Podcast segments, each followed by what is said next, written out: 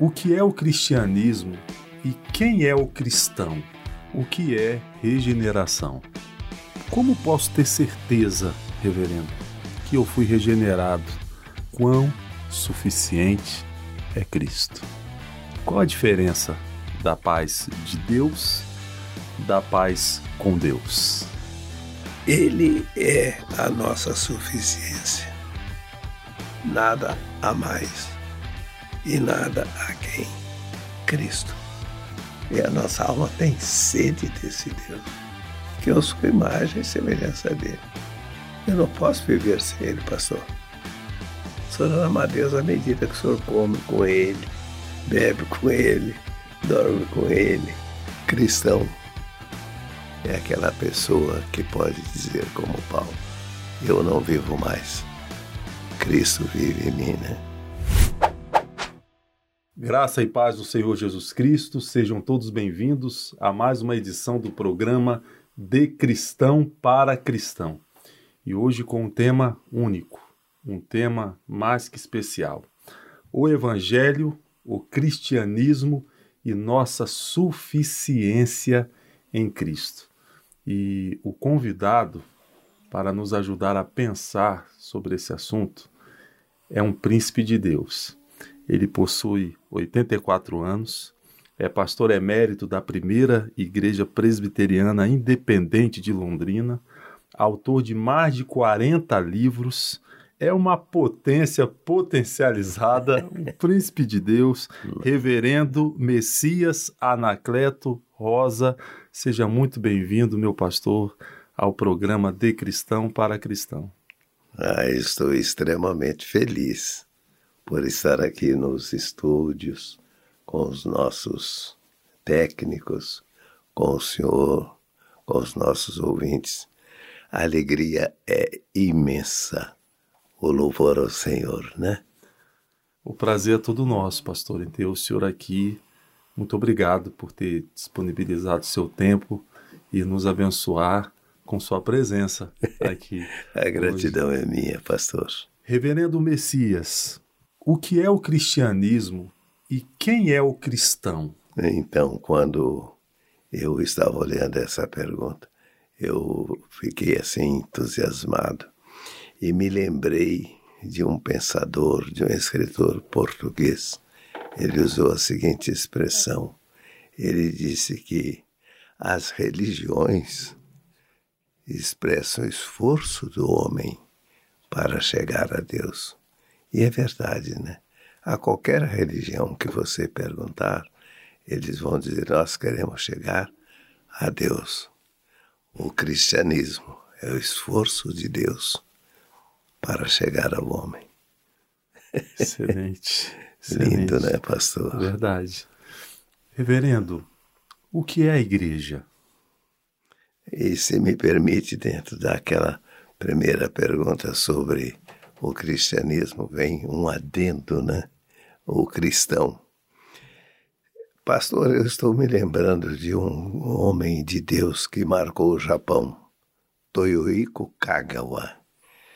Toyohiko Kagawa, a biografia dele é lindíssima. Ele era filho de uma prostituta com uma alta patente do exército americano. Houve um encontro e nascia aquele menino. E aos 14 anos, Toyohiko Kagawa fez o seu batismo, a sua pública profissão de fé, e naquele momento ele fez esta oração Senhor, faze-me como Cristo. Cristão é aquela pessoa que pode dizer, como Paulo, eu não vivo mais. Cristo vive em mim, né? Eu acho que cristão, como diz o Dr. Ralph Neighbor, um pastor americano, ele diz que o Cristo que está em mim saúda o Cristo que está em você. Cristão é um pequeno Cristo, né? Verdade, verdade. Aí senhor, ah, qual foi a próxima pergunta, pastor? O que é a igreja? Ô, oh, pastor, que bom, né? A igreja. Bom, se a gente fosse definir a igreja do ponto de vista clássico, né? teológico, acadêmico, teria tantas eh, definições. Igreja, aqueles que são chamados para fora, né? A comunidade dos eleitos, dos escolhidos, a igreja, a noiva de Cristo, a escrava resgatada. Alguém disse que a igreja é o útero, é a nossa mãe onde nós fomos formados. Mas eu diria assim, numa definição muito tranquila, não sei se você concorda, igreja é o corpo vivo de Cristo, né? Igreja não é uma organização. Igreja é um organismo vivo, né? E nesse corpo eu estou, o Senhor está, nós estamos, né? A gente poderia, de uma forma assim, mais talvez até romântica, dizer a igreja é a noiva, e é. A igreja é o edifício, e é. A igreja é aquilo que Pedro diz em 1 Pedro capítulo 2, do verso 4 até o 9, ele fala que Jesus é a pedra de esquina, a pedra angular, mas nós somos as pequeninas pedras que vão sendo ajustadas nesse grande edifício. O senhor não acha isso um privilégio? Verdade. Aí Pedro diz: Vós, porém, sois raça eleita, sacerdócio real, nação santa, povo de propriedade exclusiva de Deus. Isto é a igreja. As portas do inferno não prevalecerão contra ela. Deus seja louvado. Reverendo, o senhor acha que a mensagem cristã ou a mensagem do evangelho, ela precisa de algum enfeite? O que, que o senhor acha de da conduta de certos pregadores que tentam enfeitar a mensagem ou para diminuir o escândalo do evangelho ou para torná-lo mais palatável É, sim. aos ouvintes? Aliás, eu, eu estava comentando com a minha esposa que as perguntas formuladas elas são muito bem elaboradas, né? E, sendo bastante bíblico, pastor, eu acho que essa colocação que o senhor faz, a mensagem não precisa. E até estava me lembrando de um texto, e acho que o irmão vai concordar comigo, como é, quando Paulo diz lá em Coríntios que ele não foi ter entre eles com, com, com sabedoria, se ele podia, mas ele foi com uma velha mensagem. Uma velha mensagem. A mensagem da cruz. O Cristo crucificado. Se há um homem que poderia enfeitar uma mensagem, era Paulo. Para isso ele tinha cultura, tinha conhecimento, tinha cabedal, tinha subsídio, tinha recursos, tinha tudo. Ele não fez para não anular. Então não precisamos de enfeite. Se o senhor me permite usar uma figura, né? O senhor vai comprar um carro, né? Vamos nos reportar aos carros mais que estão ao nosso alcance, né? Carro básico. O senhor chega lá, o vendedor muito educado, treinado, e fala: Bom, nessa linha nós temos o básico, o que tem mais alguns, e tem o que é Top de linha. top de linha. Pastor, e o motor é o mesmo. O demais são adornos, roda, não sei o quê. Pastor, o importante é que o carro tem uma boa máquina. Aí ele roda, ele vai bem. O senhor concorda comigo? Boa. Pastor, a mensagem de Cristo não precisa de enfeites, de adornos. Não precisa. A mensagem, na sua essência, é a mesma mensagem de sempre. Paulo diz: Eu, quando fui ter convosco. O que chamava a atenção não era a pessoa de Paulo, era a mensagem. A mensagem da cruz, uma mensagem na linguagem de Stanley Jones, né? Mensagem cristocêntrica. E quando o senhor prega essa mensagem, é a mensagem que não volta, vazia. Aliás, Quando o senhor lê Isaías 55, 11, Deus nunca disse que ele iria honrar a sua palavra, a minha. Ele vai honrar a palavra dele. Veja, não querendo fazer uma exegese, mas o que, que a palavra diz? Assim será a palavra que sair da minha boca. Não voltará para mim vazia. Nem tudo que hoje está sendo pregado saiu da boca de Deus. Essa palavra Deus não promete honrá-la. Ele é a palavra que veio dele. Então não precisa de adornos. Aliás, a mensagem com muitos adornos precisa de essência, né, pastor? É verdade. Essa eu vou anotar. o que é regeneração? Então, eu me lembro daquele texto de 1 Pedro, capítulo 1, né? onde Paulo diz lá que fomos regenerados pela palavra. Regeneração é alguém que experimentou a metanoia, experimentou a mudança de dentro para fora. Porque o que passa disso, o que não é isso, eu chamo de maquiagem. Não foram regenerados, foram maquiados. Regeneração é uma mudança que acontece de dentro para fora. O que é de fora para dentro é obra do homem, de dentro para fora é obra do Espírito Santo. É uma nova criatura. E eu me lembro de uma ilustração que eu gosto sempre de contar.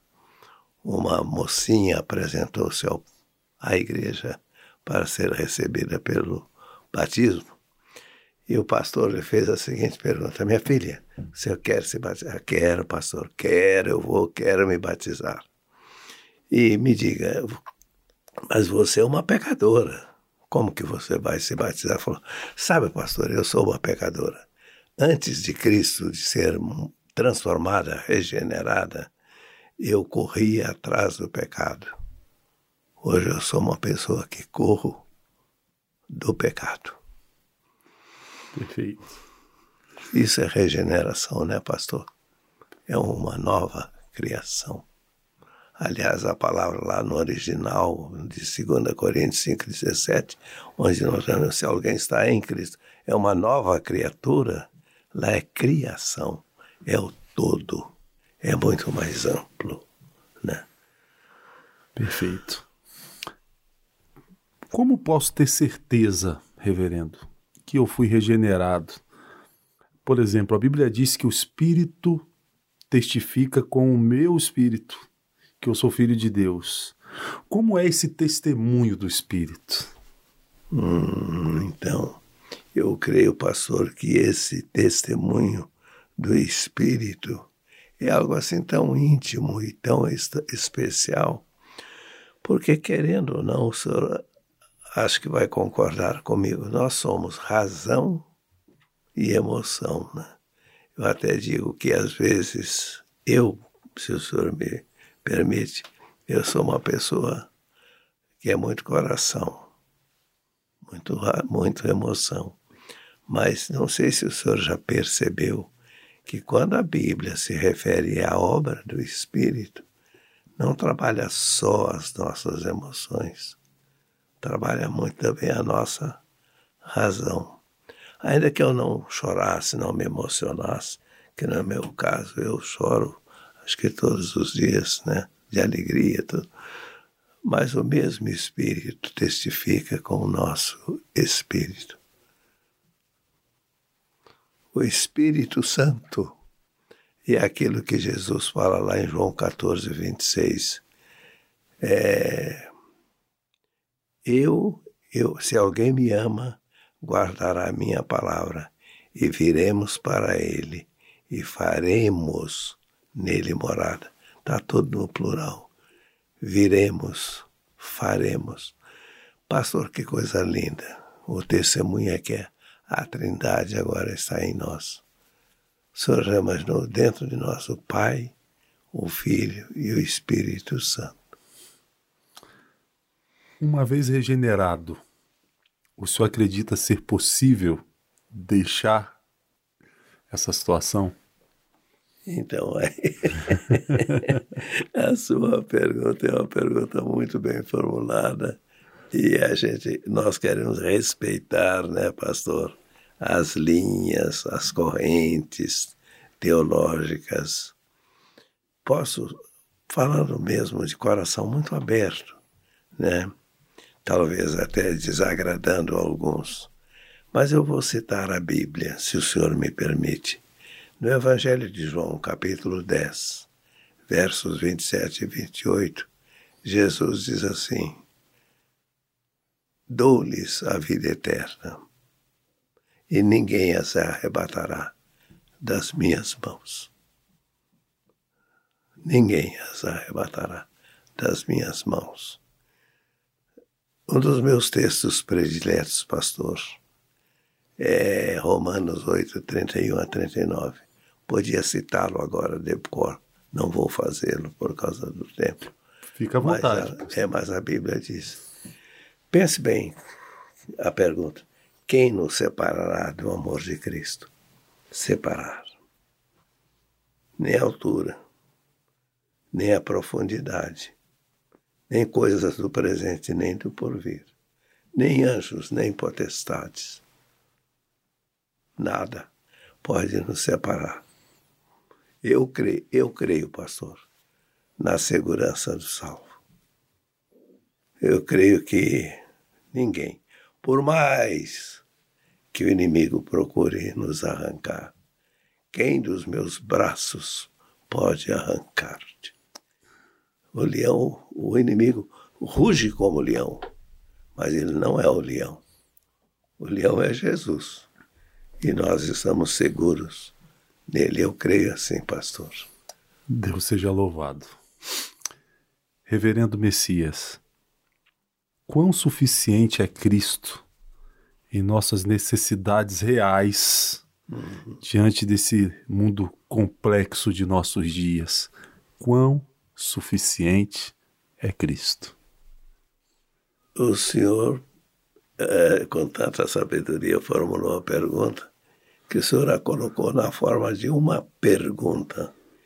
Mas o senhor já respondeu se o senhor a colocasse na forma de uma afirmação. É, é que o senhor é um bom comunicador. O senhor diz, bom, suficiente. O senhor poderia dizer, ele é suficiente. eu, responderia a sua, essa, não é bem uma pergunta, essa reflexão, né, pastor? Da seguinte maneira, vamos citar a Bíblia. Colossenses 3, 11. Cristo é tudo. E em todos. O Senhor é o meu pastor. Nada me falta, porque Ele é o meu pastor.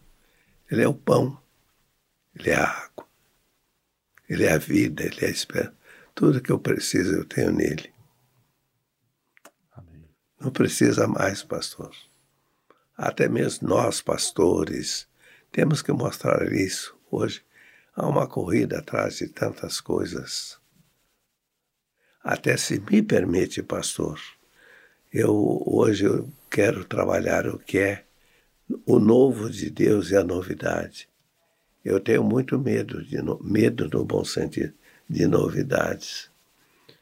E o senhor já percebeu que as nossas igrejas estão correndo atrás de novidades. Pastor, nunca se esqueça: as novidades vêm e passam. O novo é o vinho novo, com odres novos. O novo é Jesus. Então, pastor, não nos iludamos. Cristo é tudo, pastor. Eu estava lendo um comentário e achei bonito quando alguém falou de Gênesis 17:1. Abraão, anda na minha presença e ser perfeito. Sabe o que eu aprendi? A gente pensa que para andar na presença de Deus, a gente precisa ser perfeito. A Bíblia não diz isso. O Senhor é perfeito à medida que o Senhor anda na presença dele. Verdade. Então, Verdade. Cristo é suficiente, né, pastor? Cristo é todo suficiente. Olhe para ele. Eu até uso uma expressão. Vamos degustá-lo. Eu estava fazendo uma viagem indo para Recife. E era um voo que tinha várias escalas. A gente vai cansando. Eu já tinha lido, já tinha dormido, eu já, em um dado momento eu estava dando os meus cochilos e eu senti tanta presença de Deus né, comigo. E o avião tinha poucos passageiros, já estavam chegando a Recife. Eu mexi a cabeça assim, olhei na poltrona ao lado que estava vaga e fiz isto como que abraçando a pessoa que estava ali. Eu tive a sensação que ele estava ali. E a aeromoça ia passando, me olhou e falou: Tudo bem? Acho que ela pensou que eu estava. Coitadinho desse velho, quem está né, caduco. De uma coisa nós não temos dúvida: Ele é a nossa suficiência. Nada a mais e nada a quem? Cristo. Excelente. Reverendo, a Bíblia fala sobre a paz de Deus, a paz de Deus que excede todo entendimento, a paz de Deus que guarda nossos corações e mentes. E a Bíblia também fala sobre a paz com Deus. Justificados, pois mediante a fé temos paz com Deus. Qual a diferença da paz de Deus da paz com Deus? Então, pastor, essa colocação tão bonita, né? Até eu me lembro daquele pregador, pastor Billy Graham, um, dos livros dele, né? Paz com Deus. Livro muito bonito, muito interessante. Quando a gente pega Efésios, do capítulo 2, ali do verso, pode ser do verso primeiro, todo o capítulo 2 de Efésios, né? Paulo fala que nós éramos estranhos, né? Estrangeiros, estávamos sem Deus, sem esperança. Que texto impressionante. Aí ele fala que Deus se tornou a nossa paz. Ele estabeleceu a paz de ambos os povos fazendo um. Então, eu acho que primeiramente nós precisamos dessa paz de Deus quando eu tenho essa paz. Essa paz que o mundo não dá, que o mundo não conhece. Paulo, em 2 Tessalonicenses, capítulo 3, verso 16, ele diz assim: O mesmo Senhor da paz, ele vos dê continuamente a paz em todas as circunstâncias. A paz de Deus, eu diria, pois a paz com Deus em paz me deito e logo pego no sono, né? Paz com Deus. Pastor, não é bom o senhor estar em paz com? Agora, quando o senhor está em paz com, o senhor usufrui da paz de. Eu diria paz na vertical e paz na horizontal, né, pastor? A paz de Deus seria uma consequência da paz com Deus. Ah, eu, eu penso assim, pastor. É. Não é tão bom o senhor estar em paz com Deus? Verdade. Por isso que 1 João, João diz assim, se o nosso coração não nos acusa, estejamos. Você está em paz com. Glória a Deus, né, é, pastor? É, eu não sei se você que está assistindo essa entrevista, se você consegue ter essa percepção aí na sua casa. Mas aqui a impressão que eu tenho, pastor, é que o senhor está exalando o evangelho pelos poros. não é? É muito gratificante esse momento aqui para todos nós. Muito é, gratificante. Essa paz com Deus. Uhum. Eu conversei com a moça, ela me procurou há anos. Ela me disse assim, uma moça muito bonita. Ela falou, pastor, eu sou uma criatura normal, sou de uma família rica, é uma moça interessante. Eu falei, eu tenho tudo, eu tenho meu, meu um bom carro, saio à noite, volto de manhã. Essa vida que muitos estão vivendo hoje, né? Ela falou, mas um dia desse eu introduzi uma agulha no seio. É, não foi nada tão grave, mas ela fez isso. Eu falei, meus pais ficaram muito preocupados e fui levado aos médicos logo eles extraíram a agulha. E falei, mas por que você fez isto? Ela baixou a cabeça e falou, eu gostaria de ter paz. Eu gostaria de ter paz. O senhor, como eu, entra em casas as mais ricas não é? Que bom. O senhor, como eu, entra em casas as mais pobres, não é? O senhor conversa com as pessoas, o senhor não precisa ser um, um psiquiatra, um psicólogo, um terapeuta. O senhor sente que há uma, um conflito dentro das pessoas, né? Elas não olham nos nossos olhos, né? elas não olham para nós. Eu conversei uma ocasião com uma senhora, ela havia terminado a sua tese de mestrado numa universidade federal e fui à casa dela visitá-la. Uma casa muito grande, muito bonita, família rica. E ela me mostrou na sala onde nós estávamos muitos quadros na parede. Não apenas quadros, mas pintores famosos. E ela falou: Eu mudo a posição desses quadros, veja que palavra, todas as semanas, a posição dos quadros. Eu falei: Por que a senhora muda a posição dos quadros?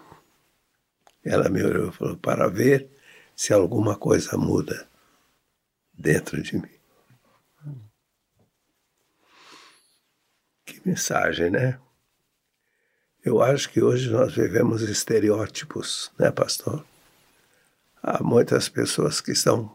Nós estamos. Eu tenho. Sinto uma paixão por essas pessoas. Porque elas querem. Elas estão buscando a paz, né?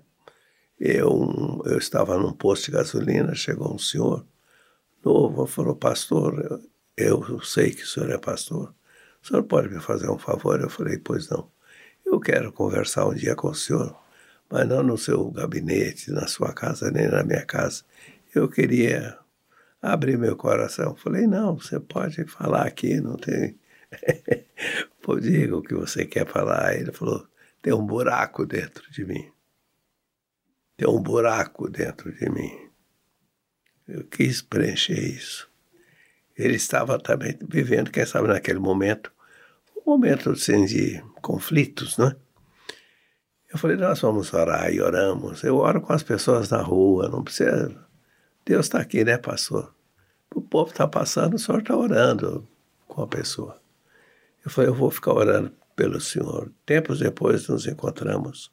Eu falei, como que você está? Ele estava muito feliz. Ele falou, pastor, usou a expressão. Aquele buraco não tem mais, pastor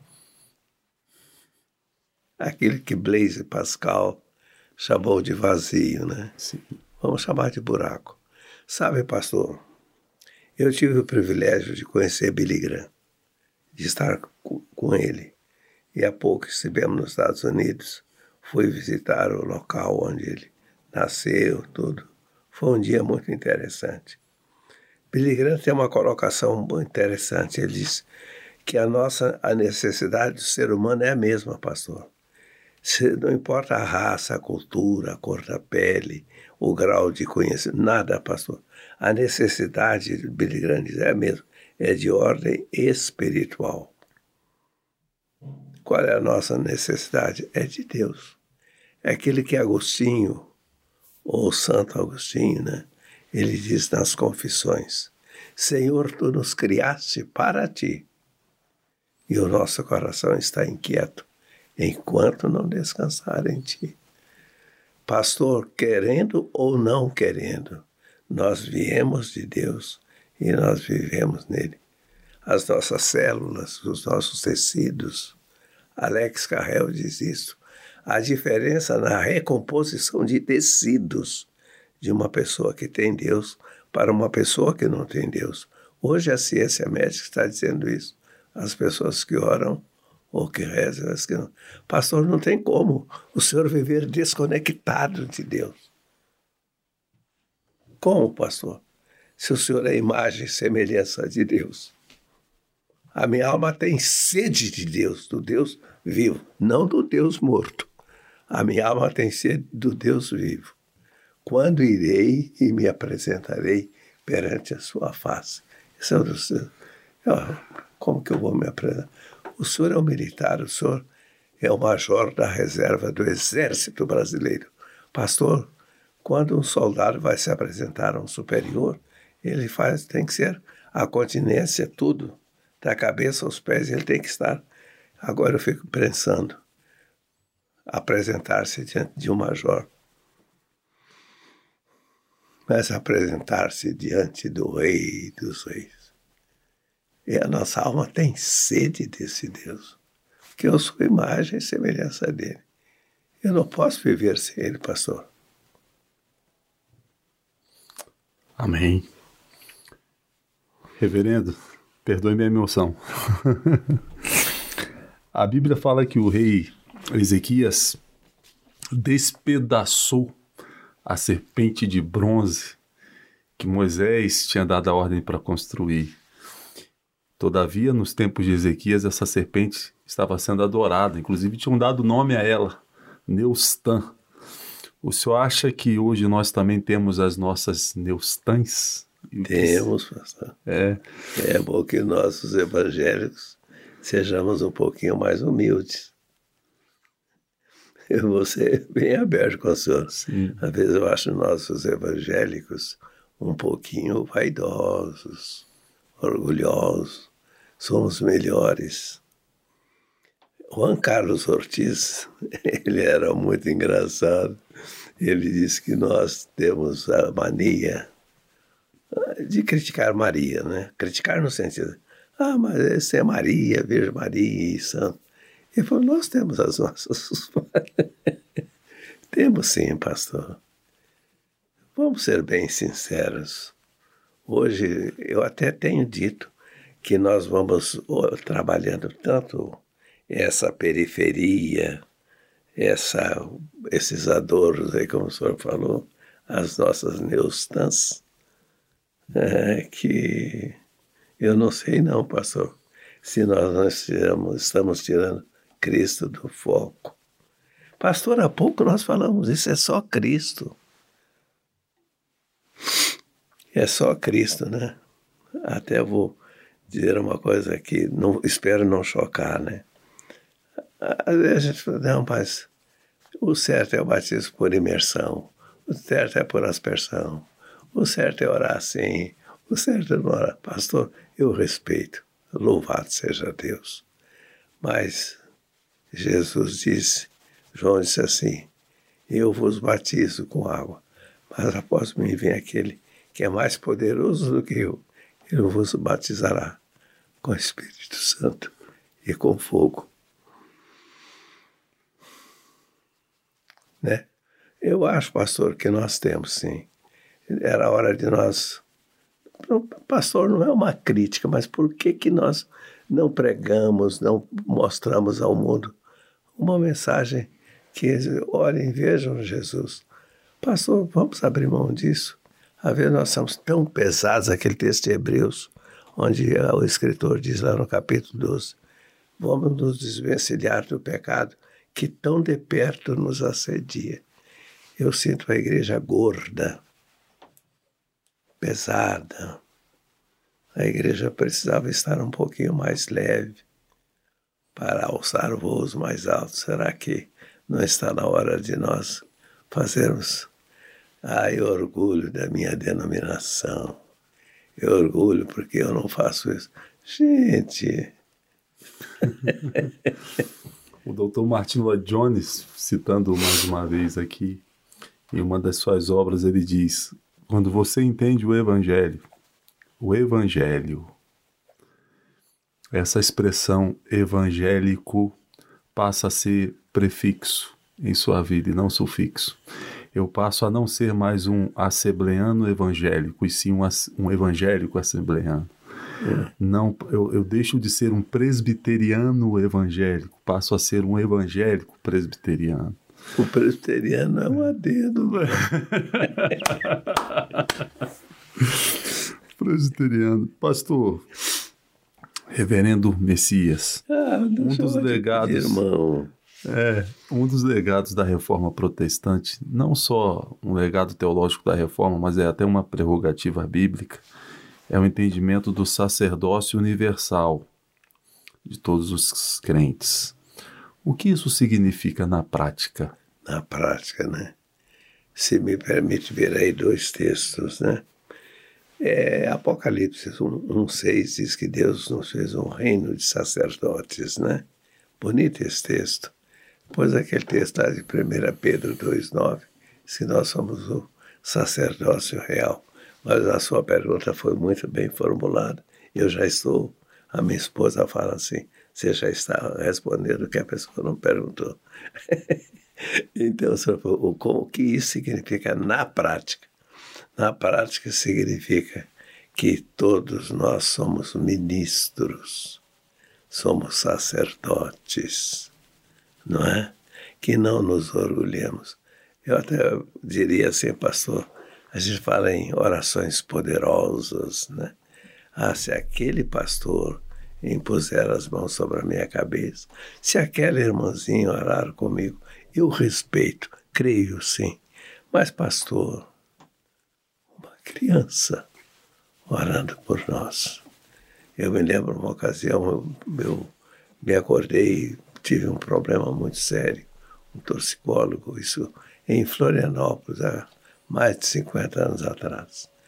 Minha esposa tinha ido para a escola lecionar, e eu estava em casa, empregada lá, estava fazendo o servicinho dela. E eu com muitas dores. Aí orei. Falei, Deus, manda uma pessoa que ore por mim, né? Nisso eu escutei, pastor, pastor, era o senhor Orlando, um homem muito pobre, lá com a sua carrocinha, vendendo peixinho. Eu fui me arrastando e debrucei sobre a janela. Falei, senhor Orlando, falou, oh, pastor, é aquele jeitinho do Catarina. Ele falei, senhor Orlando, eu não estou bem. Aí ele ficou sem jeito lá embaixo.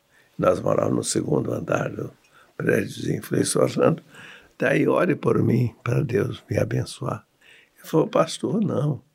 Eu nunca orei pelo senhor. O senhor ele me tinha como o Todo-Poderoso, né? Falei, não, senhor Orlando, ore. Ele orou. E Deus me curou daquela dor. Na prática é isso, pastor. Uma criança ora pelo Senhor. Uma irmãzinha ora pelo Senhor. Na prática significa que nós podemos chegar a Deus. Lá numa UTI, lá no momento difícil, o senhor tem acesso. Eu chamo isso de conexão direta.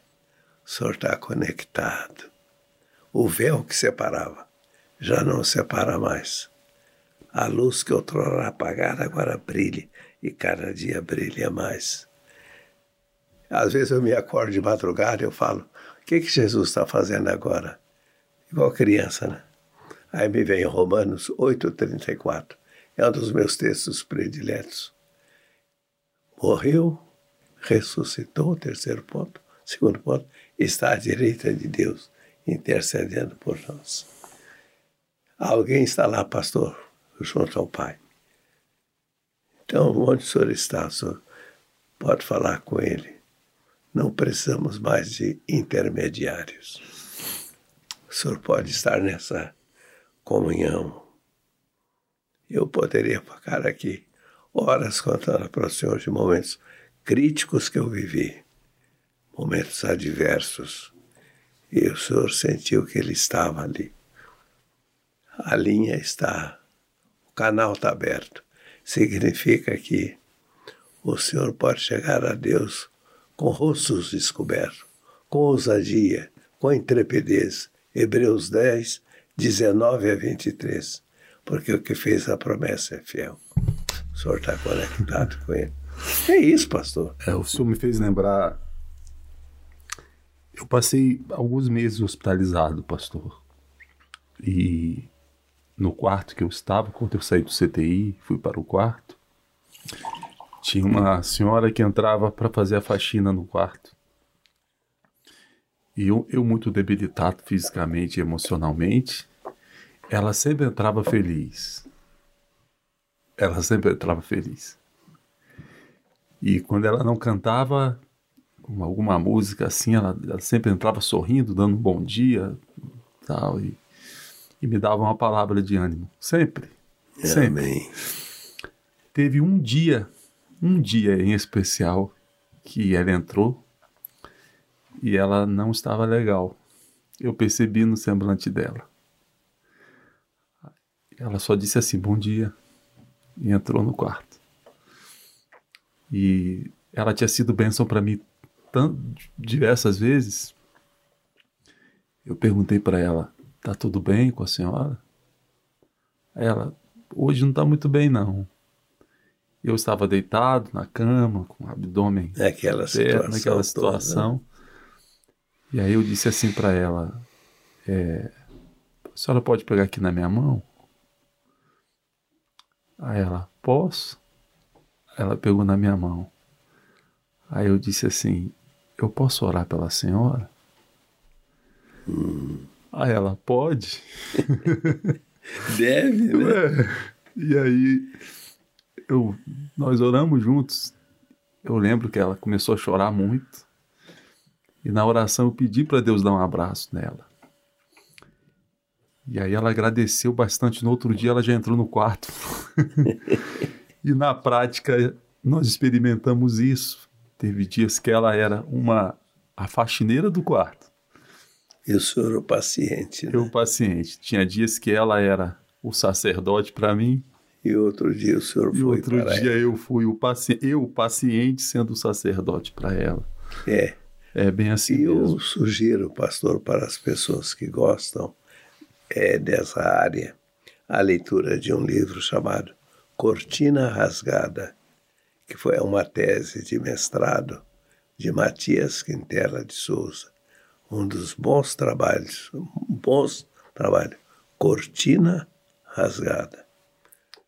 Sacerdócio, pastor, todos nós somos ministros e temos acesso, né? Diz que aquele místico Sundar Singh, o homem parecido com Jesus, um dia um pessoal, uns repórteres disseram, nós vamos descobrir qual é o segredo desse homem, ser tão parecido com Jesus. Aí acompanharam ele o dia todo, só que ele não sabia, né? À noite, quando ele foi dormir, o pessoal falou, agora ele vai ficar de joelho uma meia hora orando, né? Diz que ele botou o pijaminha, levantou o rosto e disse assim: Jesus, boa noite. Deitou e dormiu. A beleza está aí. Direto, pastor. Enquanto nós estamos aqui no estúdio, nosso espírito está em conexão com Deus. né? Reverendo Messias, que palavra o senhor daria para aquela pessoa que está nos assistindo agora, que ela quer amar a Deus, quer amar a Deus sobre todas as coisas. Ela tem esse sentimento, essa vontade, mas na verdade é, eu quero amar a Deus, mas na verdade eu amo mais a mim mesmo, eu amo mais o meu ego, eu amo mais uma, muitas outras coisas além de Deus ou a não ser Deus, amo outras coisas. Como amar a Deus? Como amar a Deus? Eu me lembro de uma definição de John Stott. Que homem querido, né? Falar nisso assim com humildade. Eu tive o prazer de conversar com ele. A simplicidade dele quase me matou. Eu pensei que eu, esses homens de Deus são tão simples, né? Ele diz assim: se queres, Stott, se queres a definição do amor, não vá ao dicionário. Olhe para o Calvário. Eu acho, pastor, que quanto mais a gente olha para Jesus, mais a gente quer amá-lo. Não é? Então, alguém disse que no nosso coração há um trono e uma cruz. Quando você está no trono, Jesus está na cruz. Quando ele vem para o trono, você está na cruz. Eu acho que a gente poderia, não é responder essa pergunta, mas quando eu fico no, no, no, na cruz e Jesus no trono, quando eu percebo quanto Ele me amou, eu quero amá-lo, amá-lo. Eu sou casado há 62 anos. Minha esposa está com 83, eu com 84.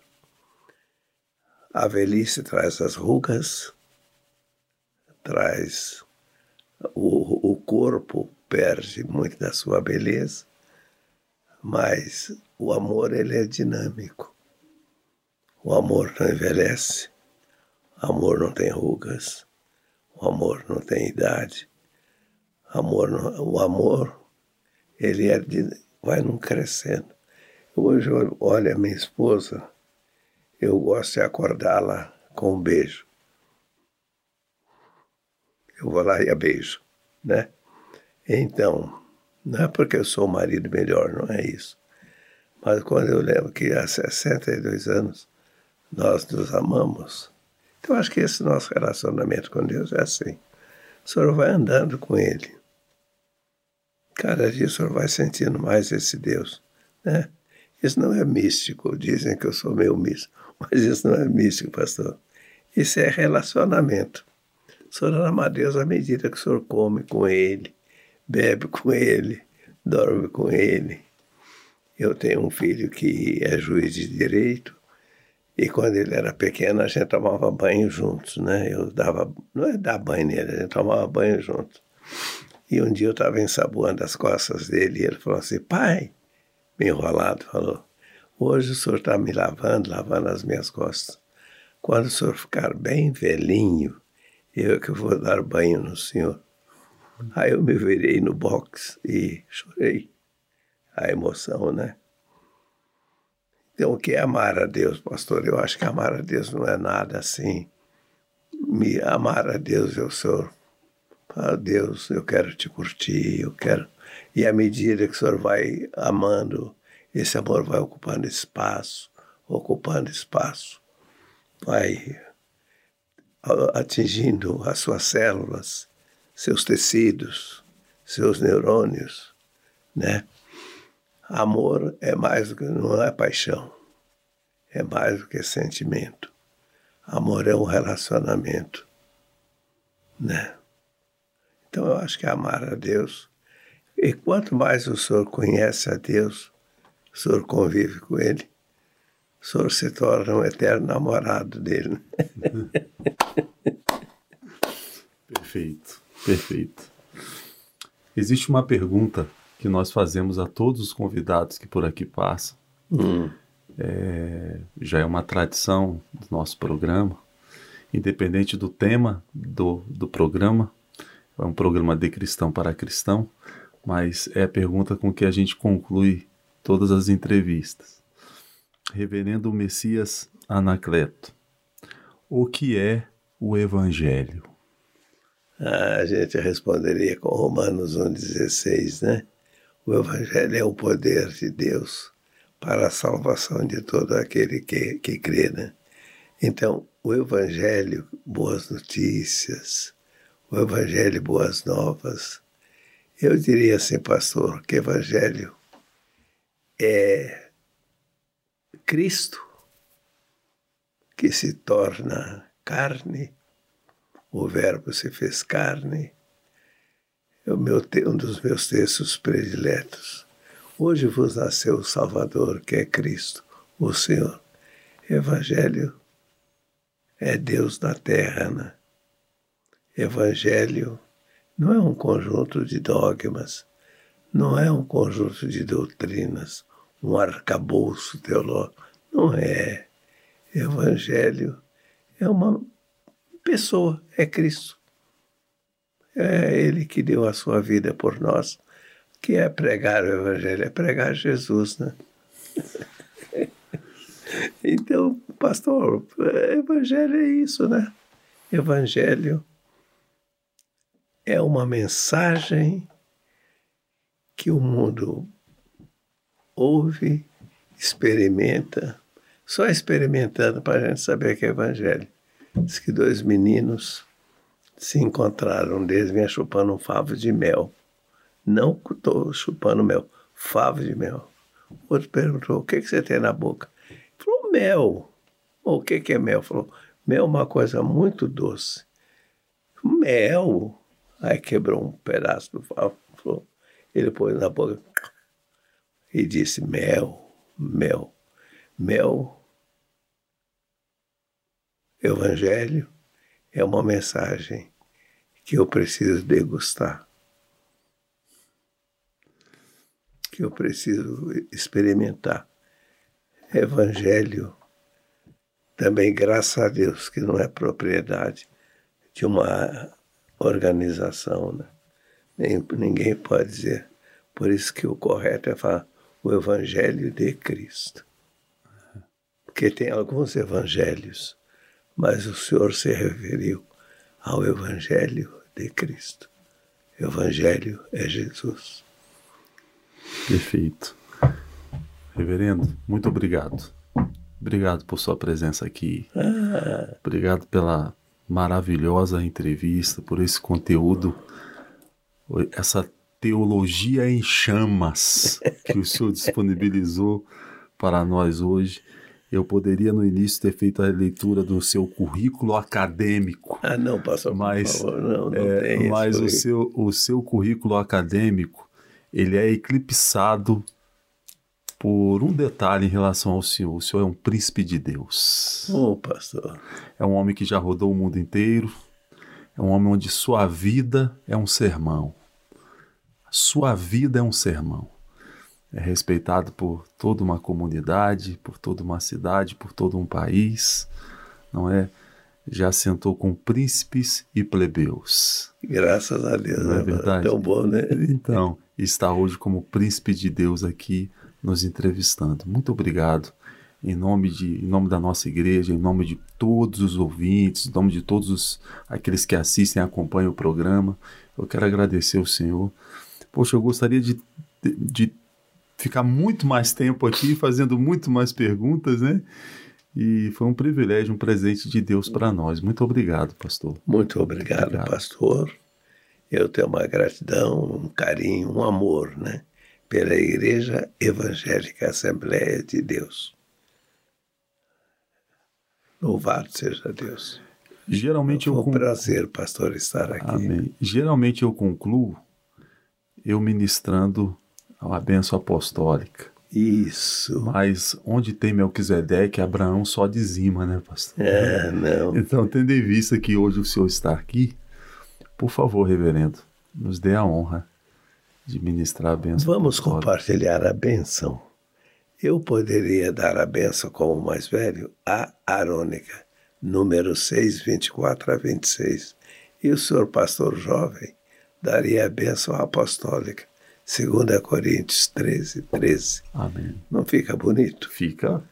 Então eu dou a bênção a Arônica. O Senhor vos abençoe e vos guarde. O Senhor faça resplandecer o seu rosto sobre vós e tenha misericórdia de vós. O Senhor sobre vós levante o seu rosto e vos dê a paz. Que o amor de Deus e a graça de nosso Senhor e Salvador Jesus Cristo, a comunhão e as consolações do Espírito Santo seja com todos vocês, não só hoje, mas para sempre. Deus abençoe. Beijo no coração. Até o próximo programa, se assim Deus permitir.